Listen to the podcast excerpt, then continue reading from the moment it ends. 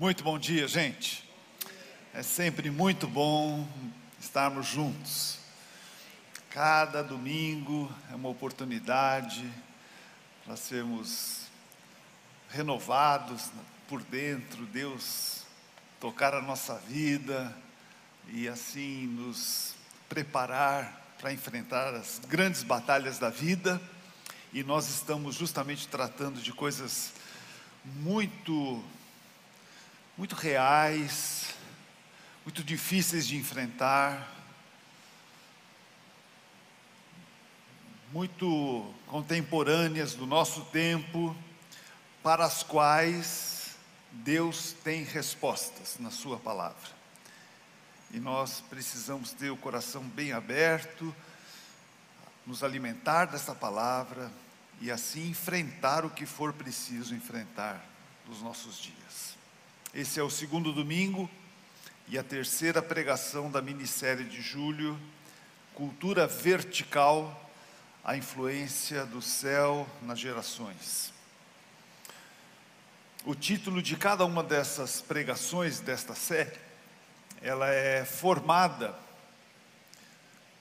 ou pelo menos o, o, o assunto que será tratado é formado por um valor que é bem próprio do céu, sempre precedido pelo prefixo pró.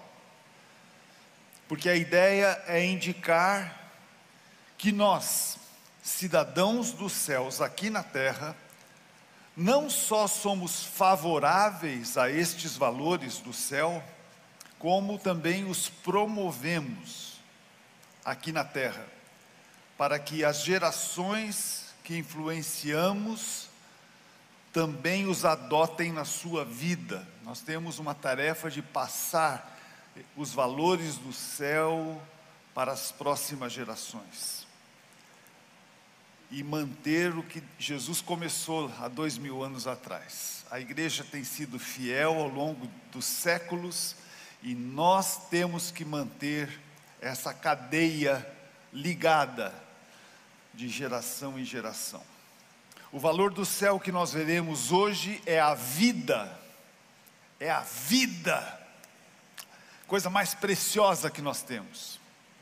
Portanto, o tema da minha mensagem é pró-vida, a favor da vida, porque é isso mesmo, nós somos o povo a favor da vida, porque a vida tem tudo a ver com o Senhor do céu, o nosso Deus, o Criador do universo, o nosso Pai, que gerou vida e seu Filho, o nosso Salvador, Jesus Cristo, que reacendeu a vida quando estávamos mortos. A vida, a nossa vida, tem origem em Deus. A nossa vida tem origem no seu Filho, Jesus Cristo. É o que a Bíblia ensina logo nas suas primeiras páginas. Você começa a ler a Bíblia e você vai descobrir onde está a origem da vida.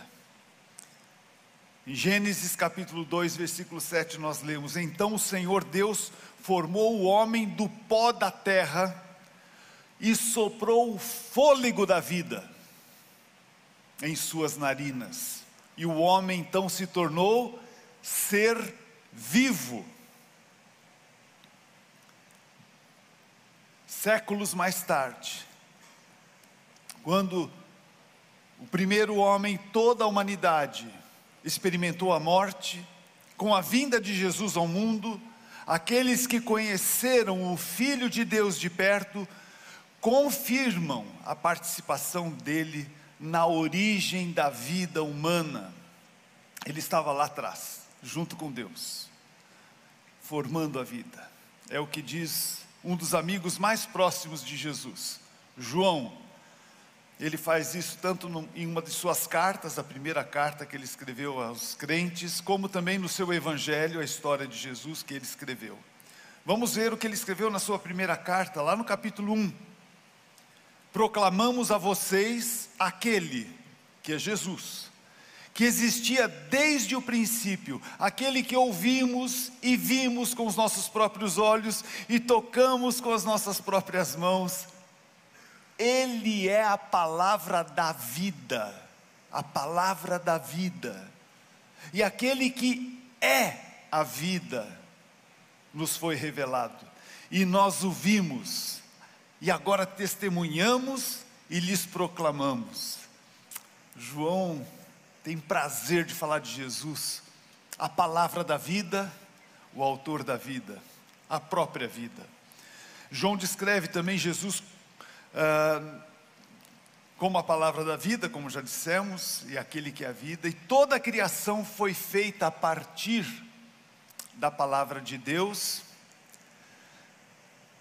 Essa expressão, disse Deus, que aparece várias vezes no primeiro capítulo de Gênesis, e que aparece em cada obra que Deus criou. Disse Deus e algo foi criado. Disse Deus e algo foi criado. As palavras arti são articuladas, as palavras e a palavra de Deus são articuladas pelo ar. Eu vou falar alguma coisa que eu aprendi com o Caio, nosso uh, cria, criador de arte aqui na igreja. E ele comunicou isso de uma forma bonita. As palavras são articuladas na medida em que o ar passa pelas cordas vocais. E é isso que aconteceu quando Deus criou o homem, ele soprou ar nas narinas daquele boneco de terra. E espírito significa justamente isso: ar, sopro, vento, é o significado da palavra espírito.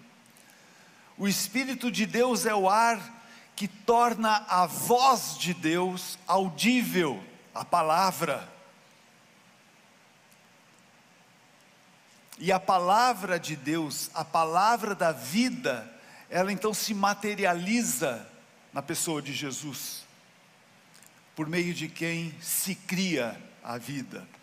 E assim nós vemos esse homem feito de barro tornar-se um ser vivo.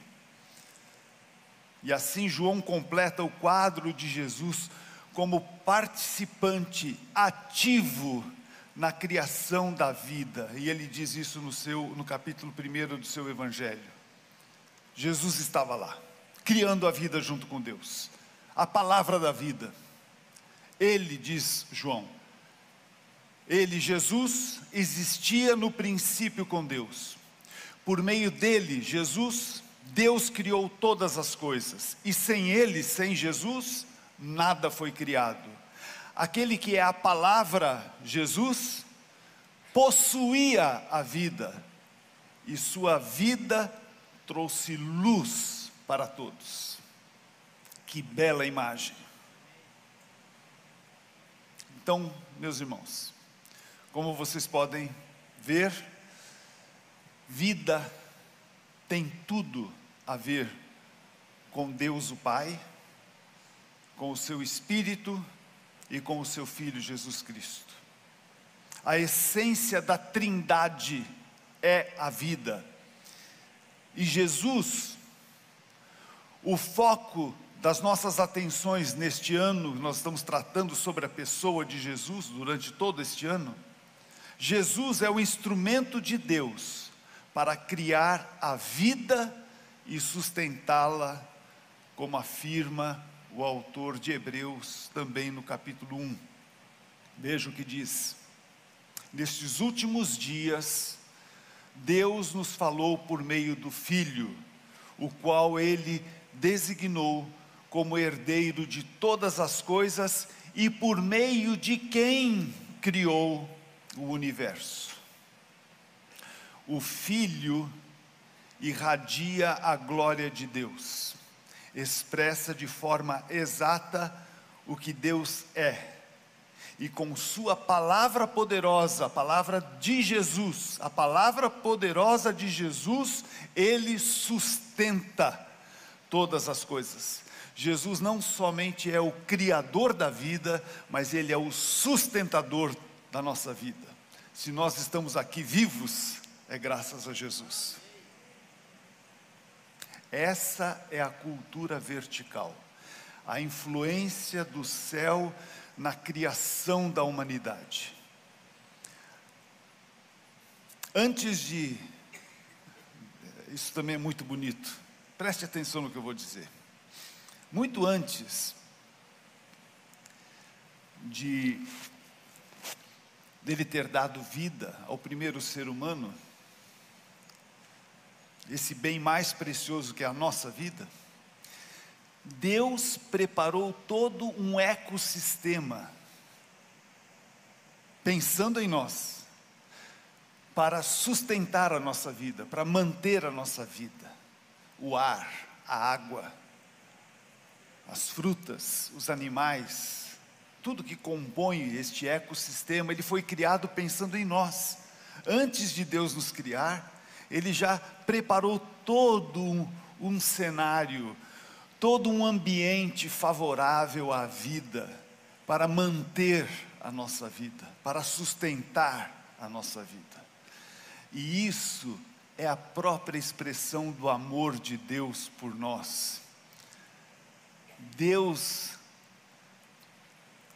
quando Ele pensa em nós, Ele pensa em dar, dar-se de si, dar o melhor que Ele podia para nós. Ele criou tudo isso que é tão lindo que nós podemos ver aí fora, e tão útil, são expressões do amor de Deus por nós.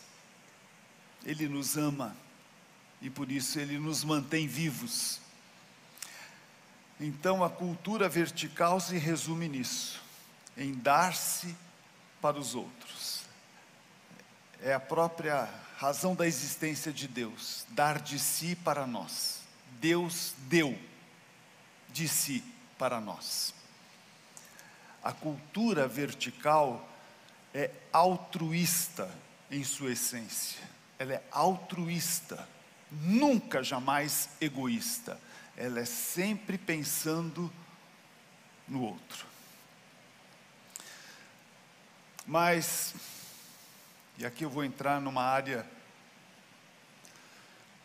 espinhosa, dura, difícil, porque para falar de vida, infelizmente nós temos que falar de morte.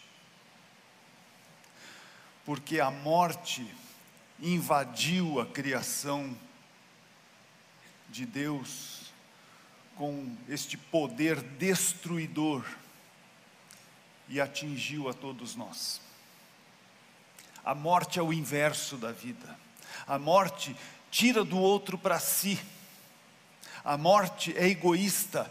A morte entrou na humanidade quando os primeiros seres humanos usurparam a posição de Deus.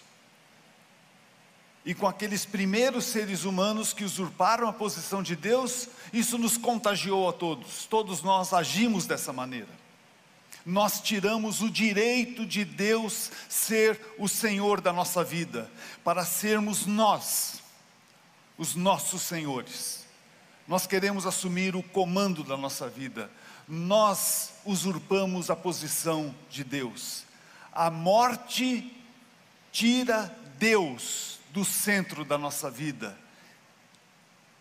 e sem Deus não há vida. Por isso Deus disse lá no início: se vocês me desobedecerem, vocês morrerão. E foi isso que aconteceu. E a morte atingiu o primeiro homem e passou a todos os homens, a todos os seres humanos. A morte entrou no nosso universo. A morte tem como principal motivação, como já disse, o egoísmo. E Jesus deixa isso bem claro quando ele afirma: se você tentar se apegar à sua vida, você vai perdê-la. Mas se abrir mão da sua vida por minha causa, se você colocar Jesus de novo no centro da sua vida, você vai encontrar a vida. Simples assim. Isso porque Jesus é a própria vida, sem Jesus não há vida. Ninguém pode viver sem Jesus, se quer viver. Se a vida tem um poder criador e sustentador, a morte tem um poder destruidor.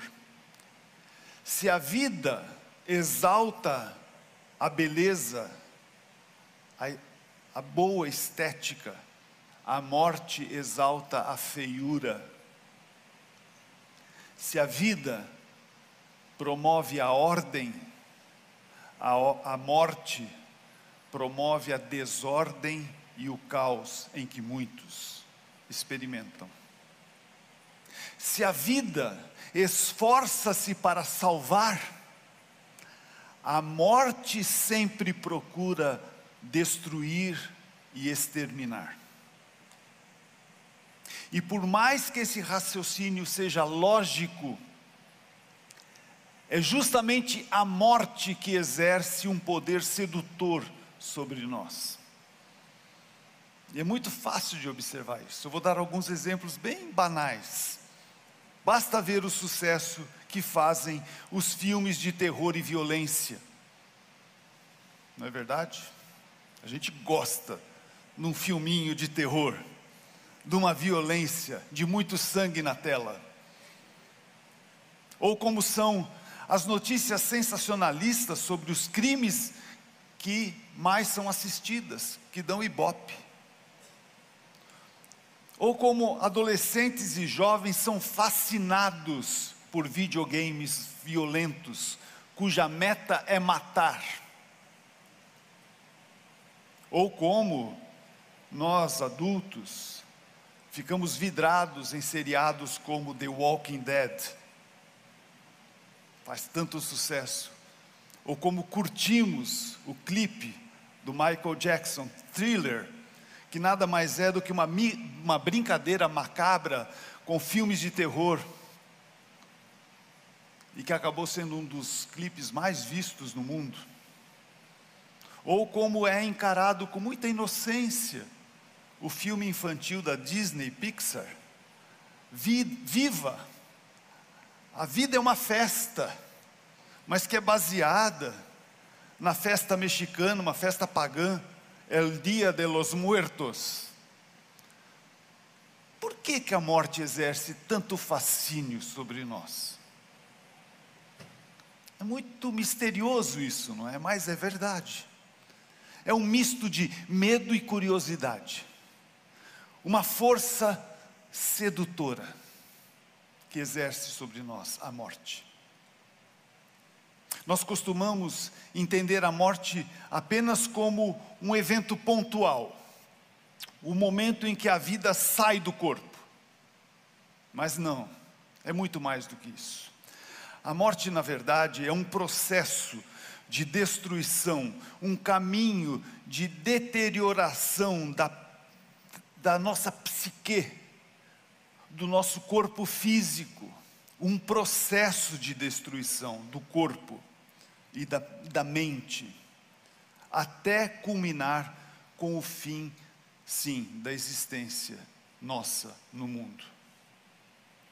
Nesse sentido, a morte vai percorrendo níveis de intensidade que vão lentamente destruindo um ser vivo, criado por Deus para ser vivo, mas vai destruindo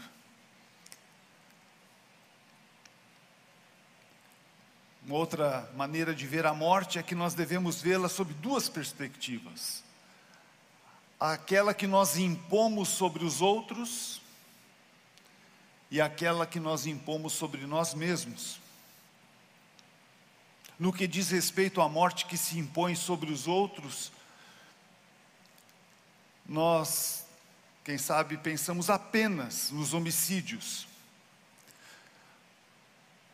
Mas se nós considerarmos a morte como esse processo de destruição, o livro de Provérbios, por exemplo, nos ensina, com muita sabedoria, que a língua tem poder para fazer, para trazer morte ou vida. Quem gosta de falar, arcará com as consequências, tanto com relação à morte que produzimos com a nossa língua, como com relação à vida que produzimos com a nossa língua. As consequências virão.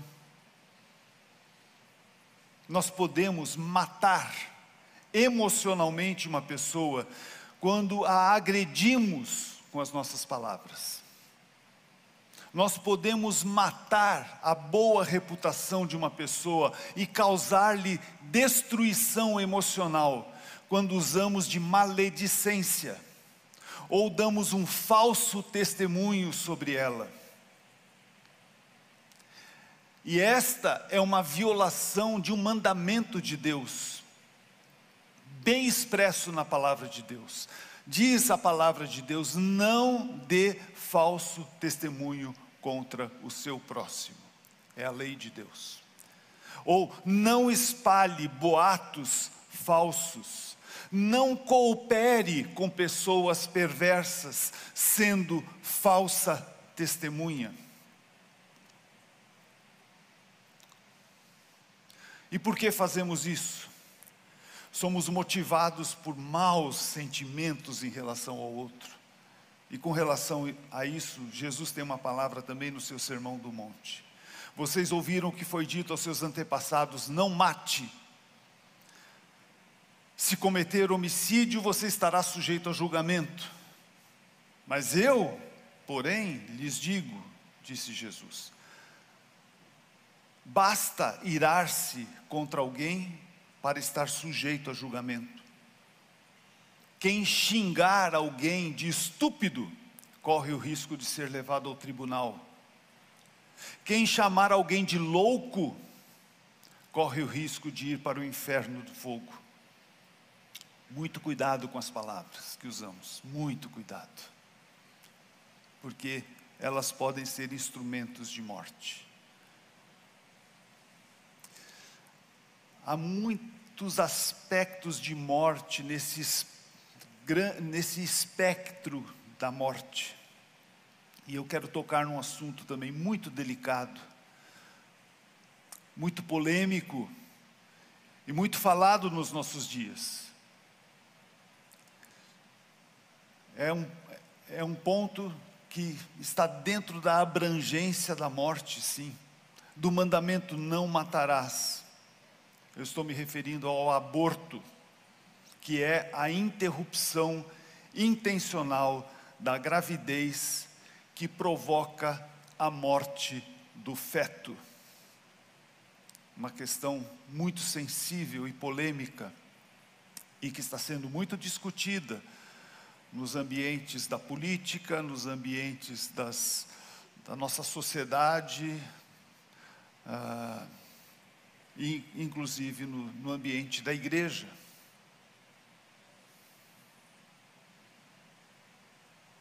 Mas se nós nos identificamos com Deus e com os seus valores, com a cultura do céu, eu quero afirmar com toda certeza, convicção e firmeza que eu posso passar, para vocês. A nossa tarefa é promover a vida e não a morte. Pode ter certeza disso. Para alguém que não considera Deus, aí sim, o feto é visto apenas como um amontoado de células.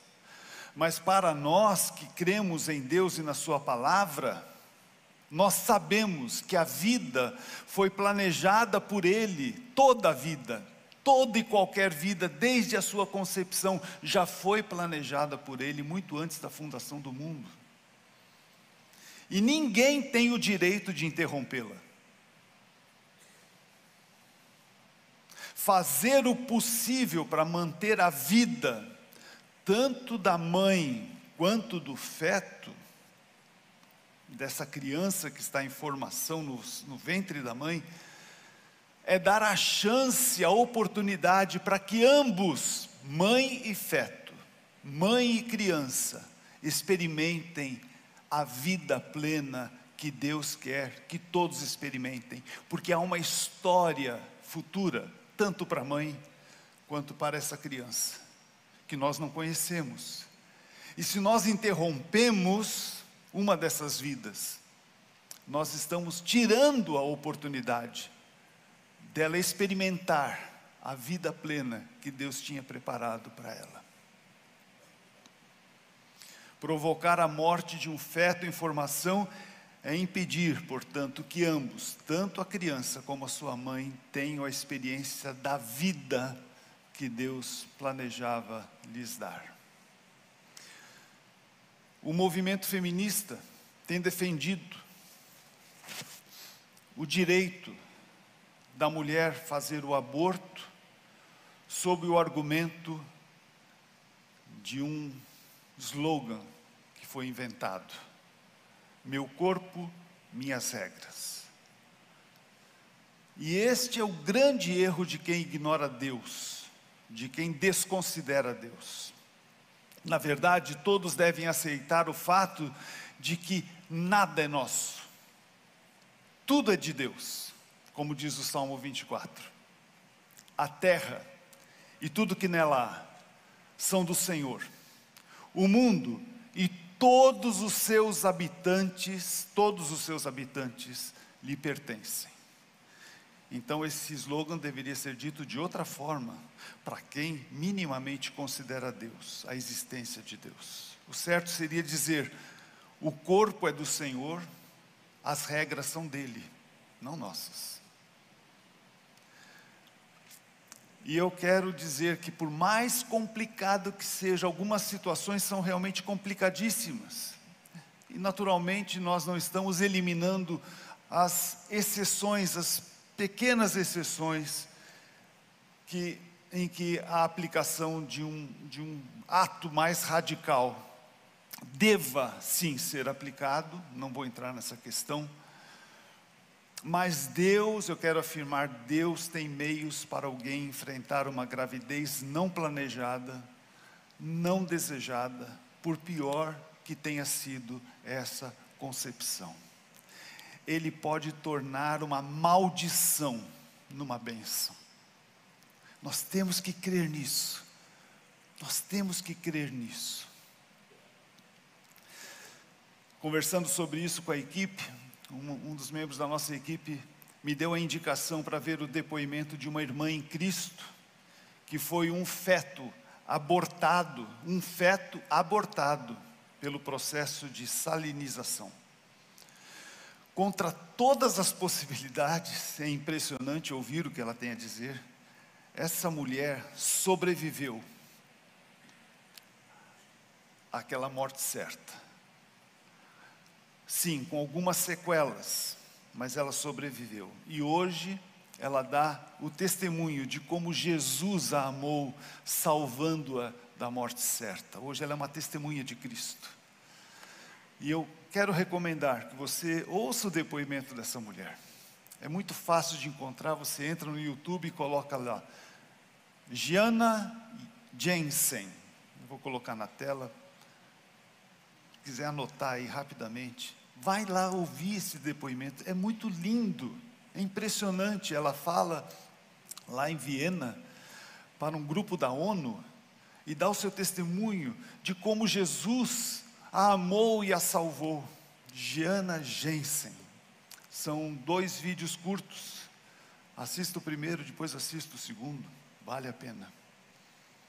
Eu também recomendo um livro intitulado Contra o Aborto, da editora Record. Autor é o Francisco Razzo. Ele já esteve na nossa igreja falando com muita propriedade. Ele é um cristão mas esse livro ele escreveu de um ponto de vista mais filosófico. E ele explica bem por quê. Ele dá esse título ao, ao, ao livro. E ele dá argumentos muito coerentes para nós lutarmos pela vida, ao invés de promovermos a morte. Um outro aspecto da morte é aquele que nós impomos a nós mesmos. Isso pode acontecer de forma sutis. até não intencionais, não, não planejadas por nós. São às vezes resultado de maus hábitos, como comer demais, trabalhar demais, dormir de menos, abusar da automedicação, usar de substâncias nocivas à saúde, como várias drogas, lícitas e ilícitas, não somente ilícitas, mas algumas drogas lícitas, o excesso de bebidas alcoólicas, drogas, e assim por diante, é uma, uma série de coisas que podem ir aos poucos destruindo a nossa própria vida com a nossa autorização. Às vezes não é intencional, nós não temos essa intenção, mas estamos promovendo morte ao nosso corpo e à nossa mente e ao nosso ser. Em muitos desses casos, o envolvimento com esses hábitos pode resultar em dependência física ou psicológica, a ponto da pessoa não ser capaz mais de abandoná-los. E isso acabará levando a pessoa a um estado de degradação física e a uma morte precoce. Você poderia viver muito mais, mas você começa a antecipar o momento da, do, do fim da sua existência aqui neste mundo. Para dar meia volta nessa jornada rumo à morte, algumas barreiras devem ser vencidas por nós. A barreira do orgulho, de não queremos admitir, a barreira da vergonha, de termos que admitir publicamente que temos um problema que precisa ser resolvido, a barreira do prazer, que eventualmente um hábito proporciona para nós. E se alguém não consegue libertar-se por si só, vencendo essas barreiras todas, é preciso buscar ajuda. Quem sabe uma ajuda mais especializada, grupos de autoajuda. E eu quero dizer que a igreja está aí para isso também. Nós temos algumas ferramentas que podem ser muito úteis na sua vida. Se você se vê envolvido escravizado por algum hábito que, do qual você sabe que está te prejudicando, está conduzindo você a uma morte precoce e você não tem forças sozinho de libertar-se. Temos o aconselhamento pastoral, os pastores estão aí à disposição, temos aconselhamento até psicológico, temos o Celebrando a Restauração que acontece toda quarta-feira, em que grupos se reúnem para ajudar-se um ao outro. Procure ajuda Promova a vida na sua vida. Não tenha receio nem constrangimento de buscar ajuda. Há também a morte que se impõe a si mesmo, que é uma morte radical, imediata, proposital, muitas vezes planejada, com todos os detalhes, que é o suicídio. E ele pode ter como causa um estado de profunda tristeza e depressão, ou pode ser resultado de algum transtorno psicológico que a pessoa tenha, provocado por abuso de drogas, há tantas causas envolvidas, uma situação adversa que leva a pessoa ao desespero, a perda do emprego, eventualmente, perda dos seus bens materiais, uma desilusão amorosa, há tantas causas que podem levar uma pessoa a um estado desse. A pandemia foi uma situação muito difícil para muitos enfrentarem e os seus efeitos sociais e econômicos que a pandemia trouxe. Há também a observação de um forte, um grande aumento do, significativo de suicídios entre adolescentes. A estatística é assustadora. Foram registrados 800 mil suicídios de adolescentes em apenas um ano em todo o mundo, 12 mil só aqui no Brasil. O suicídio acabou se tornando a segunda causa mortes entre adolescentes. E nós precisamos ajudar gente que está desistindo da vida, porque a morte fere o coração de Deus. Sua palavra diz que Ele não se agrada da morte de ninguém. Essa é a palavra do soberano Senhor. Deus quer promover vida em cada um de nós. É isso, esse é o propósito de Deus em nós. A única morte, a única morte que trouxe prazer a Deus, mesmo que tenha sido muito difícil, foi quando ele executou o seu próprio filho, Jesus Cristo, na cruz do Calvário. Porque essa morte trouxe vida. Essa morte não foi uma morte egocêntrica, egoísta. Essa foi uma morte altruísta, porque através dela e da ressurreição que aconteceu o terceiro dia, a vitória sobre a morte, ela trouxe vida a todos nós. É a única morte que valeu a pena, a morte de Jesus. Ele fez isso porque nós estávamos mortos nos nossos delitos e pecados, como diz Paulo em Efésios. Jesus morreu no nosso lugar, ele ressuscitou para nos dar vida, vida plena e eterna. Deus é pró-vida. E porque nós somos de Deus e o temos em nós, ele habita em nós, nós também somos pró-vida, ok? Tudo que nós fizermos tem que ser para promover vida na nossa própria vida, na vida dos outros. Vida é o nosso negócio.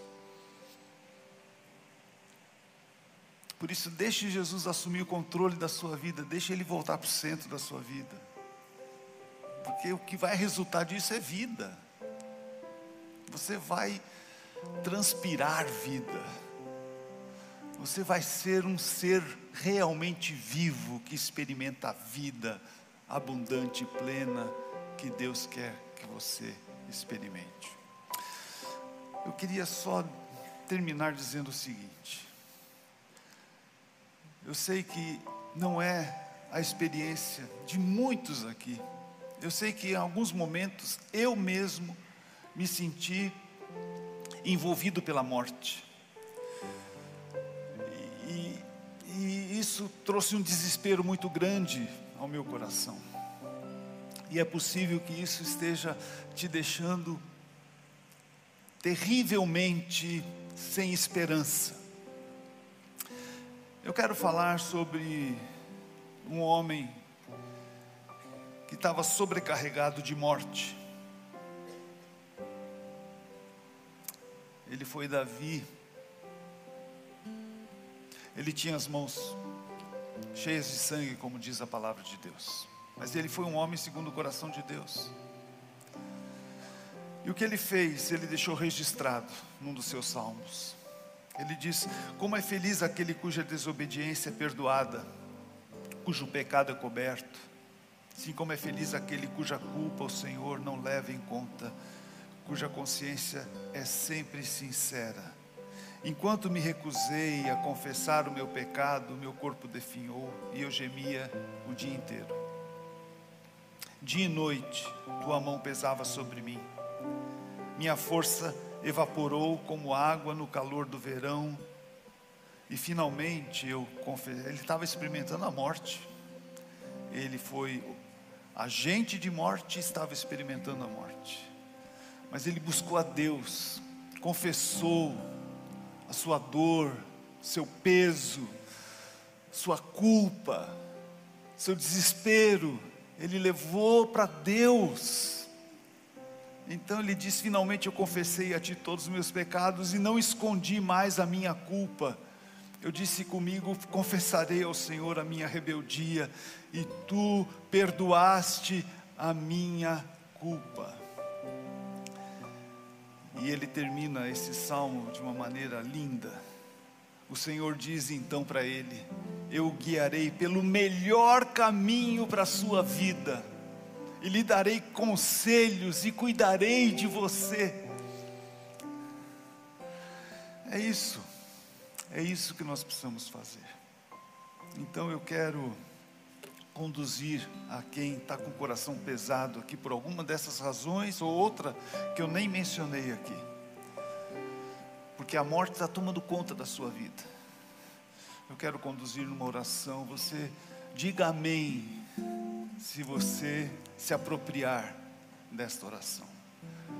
Querido Deus, Deus da vida, nós todos nos colocamos diante de Ti, e algumas pessoas em especial, porque estão passando pelo desespero da morte, tomando conta de sua vida. Em nome de cada uma dessas pessoas e em nome de Jesus, queremos confessar agora a, a grande necessidade que temos de Ti.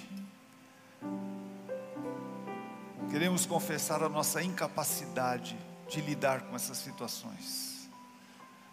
Queremos confessar o nosso pecado porque eventualmente o que está provocando a, minha morte é algum pecado que eu cometi. Queremos confessar que sem Ti a vida se esvai. Nós precisamos da fonte da vida, a palavra da vida. Precisamos de Jesus no centro da nossa vida. Vem, Jesus, assuma o seu lugar, toma o seu lugar, liberta-nos, Senhor, das garras da morte. É o que eu peço em nome de todos aqui, em nome de Jesus, ao Senhor da vida, ao nosso Pai, Criador da vida e sustentador da vida. Amém. Amém.